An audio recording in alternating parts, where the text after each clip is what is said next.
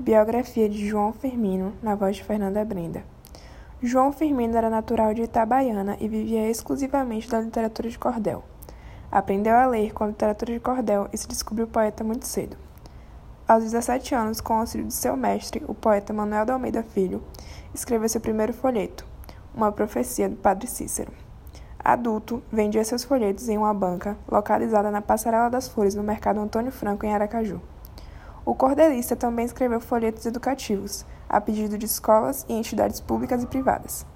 Em 2002, foi agraciado com a Medalha do Mérito Cultural Serigi, concedida pela Prefeitura Municipal de Aracaju.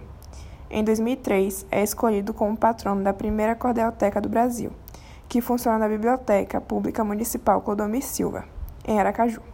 No ano de 2008, tomou posse na ABLC, na cadeira 36. Em 1 de fevereiro de 2013, morreu, aos 63 anos de plena criatividade poética.